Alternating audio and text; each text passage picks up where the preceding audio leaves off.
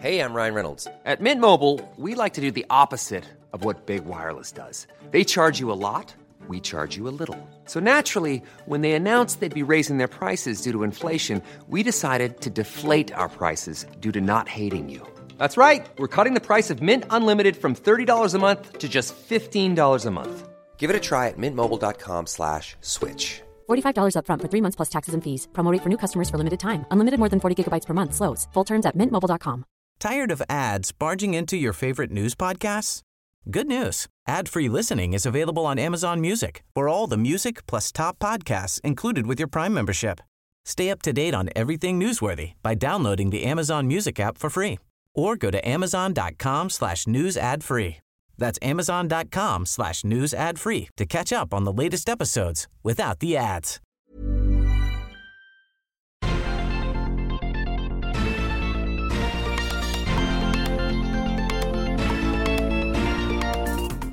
Salut à toutes et à tous, bienvenue dans Sortie de veille, le podcast hebdomadaire de Mac Génération.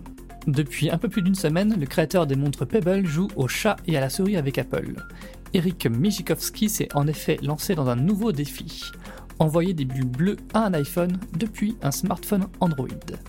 Son app Beeper Mini innove pour apporter image sur Android, mais Apple comble les brèches au fur et à mesure. Est-ce que cette partie de cache-cache va durer longtemps? On va en discuter avec Christophe. Dans le reste de l'actualité, iOS 17.3 intègre une nouvelle protection contre les voleurs, le gouvernement a annoncé une taxe sur les services de streaming de musique, et Google et Apple subissent tous les deux des revers en matière de concurrence. Nous sommes le samedi 16 décembre, voici les infos de la semaine qu'il ne fallait pas manquer iOS 17.2, tvOS 17.2, watchOS 10.2, macOS 14.2, puis les premières bêtas d'iOS 17.3, etc. etc. je vous les passe. Il y a eu un paquet de mises à jour cette semaine. Salut Christophe, ça va? Salut Stéphane, bonjour à tous. Oui, oui, ça va. Euh, les tuyaux ont bien chauffé euh, cette semaine. T'as mis à jour tes appareils euh, sur quelle version d'iOS et, de macOS? Alors, j'ai tout mis à jour en 17.2, sauf l'Apple TV. J'ai oublié, il faut que je fasse ça ce week-end. Donc on a détaillé les, principales nouveautés de toutes ces versions sur nos sites, comme d'habitude. Il y en a une qui est particulièrement intéressante dans iOS 17.3, c'est le premier sujet de cette émission. Euh, je veux parler de la protection en cas du vol de son iPhone et de son code de déverrouillage. Alors c'est un scénario qui a été médiatisé par le Wall Street Journal au début de l'année. Il y a apparemment aux États-Unis de plus en plus de voleurs qui font en sorte de repérer le code de déverrouillage de leurs victimes pour pouvoir ensuite utiliser tout ce qui se trouve à l'intérieur de l'iPhone volé, comme par exemple les cartes Apple Pay. Alors il existe bien sûr une fonction pour verrouiller à distance un iPhone volé, euh, mais le problème dans ce cas-là, c'est que rien qu'avec le code de l'iPhone, le malandrin peut changer le mot de passe du compte iCloud. Et donc euh, la victime se fait euh, non seulement voler son iPhone, mais aussi son compte Apple. Alors Apple a répondu dans un premier temps que Touch ID et Face ID étaient justement là pour éviter de saisir son code en public, et c'est tout à fait vrai. Euh, mais on peut aussi penser que le changement de son mot de passe Apple mériterait une protection spéciale. Donc c'est finalement quelque chose qui arrive avec euh, iOS 17.3. En quoi ça consiste, Christophe? Alors, enfin, c'est pas que c'est compliqué, mais un petit peu quand même. ouais, ça fait pas mal de choses. Alors, avec cette fonction, Face ID ou Touch ID, donc en fonction de votre iPhone, sont désormais requis pour réaliser de nouvelles actions. Alors là, je les cite pêle-mêle. Consulter et modifier les mots de passe dans le trousseau iCloud. Désactiver le mode perdu. Effacer tout le contenu et les réglages. Utiliser des moyens de paiement enregistrés dans Safari. Et utiliser son iPhone pour en configurer un autre. Mais attention, c'est pas tout. D'autres actions, encore plus sensibles, nécessiteront une identification biométrique doublée d'un délai de sécurité d'une heure pour que les changements opérés soient effectifs. Alors là aussi, une belle petite liste modification du mot de passe de son identifiant Apple, mise à jour de certains paramètres de sécurité du compte Apple ID, y compris l'ajout ou la suppression d'un appareil de confiance, d'un numéro de téléphone de confiance, d'une clé de récupération ou d'un contact de récupération. Changement du code d'accès de son iPhone, ça va de soi. Ajout ou suppression de Face ID ou Touch ID, heureusement. Désactivation de localiser, désactivation de la protection des appareils volés. Euh, voilà. Alors, ce délai d'une heure, il est valable uniquement si vous n'êtes pas à votre domicile ou sur votre lieu de travail. Hmm. Voilà. Donc il y a quelques mois, on nous avait dit que la vie, al- euh, la vie sans mot de passe allait être plus simple, formidable. Heureusement, entre-temps, on s'est trouvé de nouveaux soucis. Euh, On va passer à un autre sujet. Euh, le créateur des montres Pebble a sorti une application retentissante récemment. Euh, ça s'appelle Beeper. Alors l'application a fait beaucoup parler d'elle parce qu'elle permet d'utiliser e-message sur un smartphone Android, ce qui n'est évidemment pas du tout prévu par Apple.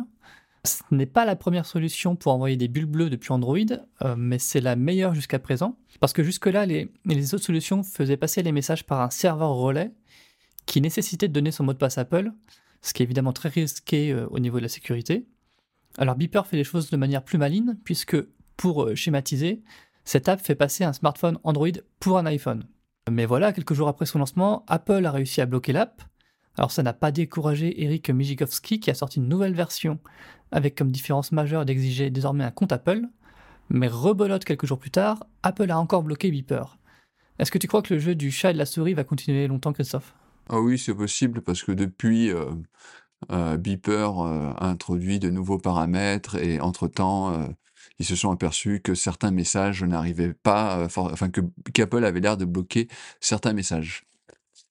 Euh, oui, alors c'est un sacré sac de nœuds. Euh, déjà, ça pose une question, à savoir est-ce que le système d'Apple était-il au point de ce point, de- justement, de ce point de vue-là? Parce que il y a toujours eu quelque chose d'assez étonnant, c'est que les Hackintosh, ils arrivaient très bien à utiliser e-message. A priori, un Hackintosh, euh, c'est- pas un Mac, donc il ne devrait pas pouvoir euh, s'identifier comme cela euh, au- auprès des serveurs d'Apple. Ça pourrait d'ailleurs être une victime euh, colla- collatérale à la fin dans, cette histoire. Moi, je trouve qu'il y a deux choses étonnantes. Euh, c'est à, quel point, notamment aux États-Unis, il y a une excitation au sujet de ces bulles bleues. Moi, ça me dépasse un petit peu. En plus, bon, e-message, moi, je suis le premier à m'en servir. C'est un service qui est très sympa. Mais je veux dire, il y a, il y a des systèmes de messagerie qui sont euh, aussi bien, si ce n'est euh, bien mieux que, que celui d'Apple. Donc c'est ça, enfin, e-message n'a rien d'extraordinaire, à part euh, ces, ces, ces bulles bleues, bien évidemment. Il Bah, faut dire que la part de marché de l'iPhone aussi est très différente aux États-Unis. euh, C'est plus de 50% du marché l'iPhone et euh, en Europe c'est pas c'est pas aussi euh, élevé quoi. C'est vrai, c'est vrai qu'on se retrouve, enfin, la personne qui a un téléphone Android peut avoir la sensation d'être le vilain petit canard. Et, c'est vrai que par rapport à ce que tu dis, on le voit aussi avec le succès de Beeper Mini. euh, donc, quand euh, le service a été lancé, euh, tout de suite, 100 000 téléchargements en 48 heures, c'est pas mal quand même. Alors bon, oui, euh, c'est- c'est- euh, 100 000 téléchargements de nos jours, c'est pas forcément un chiffre fantastique, mais bon, Beeper Mini n'a pas non plus été lancé avec une campagne marketing de, de plusieurs millions de dollars. Bon, là, ils sont aidés par Apple qui leur fait une publicité gratuite. Mais bon. Alors, j'ai l'impression que euh, donc la stratégie d'Apple, ça va être une stratégie d'usure, hein, de fatiguer les développeurs de Beeper Mini et de faire comprendre euh, aux euh, consommateurs que ce système marche mal à la fin et qu'il vaut mieux l'éviter. Il y a également la voie juridique. Bon, bah, ça peut être encore plus long, ça peut être compliqué et on n'est jamais à l'abri d'une mauvaise surprise. Donc oui, euh, je pense que tout laisse à penser que le jeu du chat à la souris va, va perdurer un moment. Et je serais pas étonné que, voilà, pour régler définitivement le sujet, euh, Apple soit contraint de revoir en, profondeur euh, l'infrastructure d'e-message. Et ça, ça se fait pas en 48 heures. Ouais, et la voie juridique, j'y crois pas trop parce que ça pourrait donner euh, à Apple une mauvaise image. Beeper se positionne un peu comme David contre Goliath, David qui veut permettre à ceux qui ont des smartphones Android de communiquer efficacement avec les iPhones. Donc euh, en termes d'image, je pense pas qu'Apple euh, serait avisé de, de se lancer dans une bataille juridique. Bah, je sais pas si en, euh, Apple, enfin, je- enfin, est-ce que Apple va, prend vraiment compte euh, cette histoire d'image, parce que quand il, quand il suffit de taper, ils n'hésitent pas à taper. Mais à mon avis, le principal risque, c'est que cette histoire fasse encore plus de bruit, finisse par arriver, par exemple, aux oreilles de la Commission européenne, qui Mm. se dit, tiens, il y a peut-être quelque chose à revoir finalement. Et là, Apple se retrouve contraint à, devoir euh, ouvrir e-message, alors qu'à la base, c'était juste de se débarrasser de Beeper Mini. En effet. Euh, sans transition, le gouvernement français a annoncé cette semaine la mise en place d'une future taxe euh, sur les services de streaming de musique. Alors tous les détails ne sont pas encore connus, mais la taxe devrait s'élever entre 1,2 et 1,75% du chiffre d'affaires des services en France. Cette taxe servira à financer le nouveau, Centre national de la musique à hauteur d'environ 15 millions d'euros. Alors Apple n'a pas fait de commentaires jusqu'à présent sur cette taxe, mais Deezer et Spotify, qui eux ne vivent que du streaming, euh, sont très remontés. Euh, Deezer estime que c'est un désastre pour son activité, et Spotify annonce même qu'il va euh, désinvestir la France. Est-ce que cette taxe va freiner le développement du streaming en France? Alors, je lance un appel au gouvernement. Il y, a, il y a eu un oubli dans cette affaire, et ça, je comprends pas. On a une taxe pour la copie privée sur les smartphones, sur les supports de stockage. Je crois qu'elle doit y être également sur l'Apple Watch, enfin j'ai un doute. Euh, Non, sur Apple Watch, je ne crois pas, non. Mais que que font-ils? Je, je suis étonné. Et il y, a, et il y a un autre support où il n'y a aucune taxe et pourtant on en vend des millions par an. Ce sont les casques. Ce serait une, une opportunité formidable de financer la musique. Je ne comprends pas pourquoi le gouvernement passe à côté de ça. C'est- pourtant euh, tellement évident. Bon, non, plus sérieusement, alors, euh, oui, c'est ce que je dis, enfin, ce que je disais quand même, c'est qu'à la base, ces taxes, enfin, celle de la copie privée, l'idée à la base, c'était de lutter contre le piratage.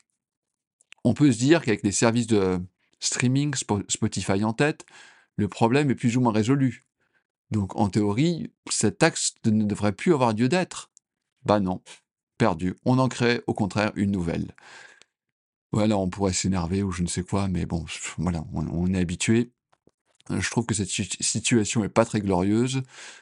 Euh, Je crois pas pour autant que le, streaming euh, soit menacé. Les gens vont continuer à utiliser Spotify, Deezer ou euh, Apple Music. Bah, ça leur coûtera sans doute à la fin un euro de plus par mois parce que bon, il faut quand même pas se faire d'illusions. À la fin, cette taxe, c'est nous qui la paierons. Donc, donc voilà, rien de nouveau.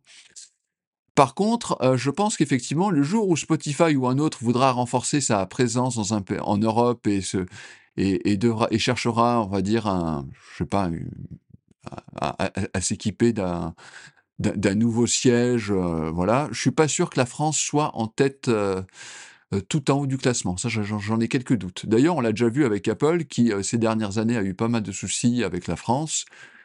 Et voilà, depuis, on a remarqué quand même que euh, voilà, euh, Cupertino investit fina- très très peu en France, contrairement à d'autres pays de l'Union européenne. Donc voilà, donc euh, ça fait partie du jeu, on va dire. Mhm. Apple, euh, au niveau de la musique, avait quand même, euh, a quand même lancé à Paris un, studio où ils enregistrent des, des émissions. Mais euh, Spotify, là, euh, ce qu'ils ont l'air de dire, c'est que bah, avec cette taxe-là, euh, eux, euh, s'ils avaient l'intention de faire de tels projets, euh, bah, c'est mort, quoi. Oui, après, ils- en plus, ils sont, ils- surtout en Europe. Alors là, on parlait d'Apple et e-message aux États-Unis. Euh, en Europe, Spotify est quand même, euh, a quand même une, une belle part de marché. Euh, les gens, enfin, quand ils pensent au service de streaming, c'est Spotify. Oui. Ils peuvent quelque part se permettre de désinvestir largement un marché comme la France pour se dire, on va concentrer nos efforts, je sais pas, sur l'Angleterre, l'Allemagne, le- l'Italie ou l'Espagne. Enfin voilà, c'est pas les alternatives qui manquent. Pour terminer l'émission, on va parler d'une dure semaine pour Apple et Google sur le plan euh, juridique et réglementaire. Aux États-Unis, Google a perdu son procès contre Epic. Le tribunal a jugé que Google avait abusé de son pouvoir en exerçant un monopole sur Google Play. Alors le procès n'est pas fini, euh, Google a fait appel, ça va sûrement durer encore euh, des années. Dans le même domaine, en, Europe, Apple pourrait être obligé de modifier les règles de l'App Store concernant les achats in-app. Il s'agit des suites de la plainte de Spotify devant la Commission européenne. Et en parlant de la Commission européenne, elle a demandé cette semaine euh, des explications à Apple et Google sur leur boutique euh, d'applications dans le cadre du, DSA, la nouvelle loi sur les services numériques. Alors la pression réglementaire et juridique sur Apple et Google ne date pas d'aujourd'hui, mais on voit qu'elle continue de s'accentuer. Est-ce que ça va aboutir à un bouleversement dans la gestion des boutiques d'app euh, d'iOS et Android en 2024 Alors, tout d'abord, pour revenir au procès euh, Google Epic, euh, bon, euh, les procès en appel dans ces domaines peuvent donner, donnent souvent lieu d'ailleurs à des jugements très différents. hein, donc, Oui, les choses peuvent évoluer. Voilà, on va pas tirer de, de conclusions définitives là-dessus. Enfin, pour nous, c'est toujours très intéressant, euh, car cela permet d'entendre euh, des hauts dirigeants à la barre, d'avoir des détails auxquels on n'aurait jamais eu accès en temps normal. C'est vrai, ouais. Ça, c'est voilà. Des, emails, pour les euh, journalistes. des emails confidentiels, des choses comme ça, c'est toujours intéressant. ouais. Voilà. Et d'ailleurs, dans le cas de Google, on a appris que, et ça, par contre, je pense qu'ils vont avoir de gros problèmes, euh, c'est que lorsqu'ils abordaient euh, ces sujets par email, les emails étaient ensuite détruits. Ouais. Donc, en plus, dans Google qui déteste détruire les choses en temps normal, ça, ça- ça- ça passe de temps. voilà. Après, oui, euh, que- comme tu dis, Google et Apple vont être amenés ou forcés à faire des concessions euh, dans les mois et années à venir, c'est certain. Les deux sociétés sont déjà sur le gris en Europe. Euh, Bon, je pense qu'aux États-Unis, euh, il y a quand même l'inconnu de la présidentielle américaine. En fonction du futur président, ça peut avoir des répercussions assez différentes. Euh, mais voilà, je pense que quoi qu'il arrive, Epic a, déjà gagné et, c'est une sacrée performance car cette société, elle ne pèse pas lourd face à Apple et à Google. C'est évident euh, que la gestion des boutiques, donc de toute façon, c'est déjà dans les tuyaux. hein. En, Europe, euh, ça va, on aura le droit à de nouvelles boutiques en ligne euh, l'année prochaine. Il y a d'autres pays qui commencent à s'inspirer de la décision de l'Union européenne. Et voilà, maintenant il reste, enfin voilà, le dernier obstacle, c'est les États-Unis. Mais je pense qu'à un moment donné, la, la- la pression va être tellement grande que il devrait y avoir du changement tôt ou tard euh, également à ce niveau-là. Eh bien, merci euh, Christophe pour ce retour sur l'actu. Euh, bon week-end. Bon week-end à tous.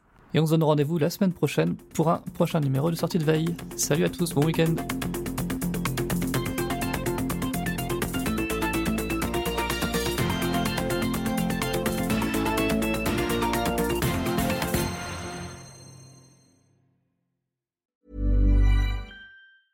Tired of ads barging into your favorite news podcasts? Good news. Ad-free listening is available on Amazon Music for all the music plus top podcasts included with your Prime membership. Stay up to date on everything newsworthy by downloading the Amazon Music app for free or go to amazon.com slash news ad free. That's amazon.com slash news ad free to catch up on the latest episodes without the ads.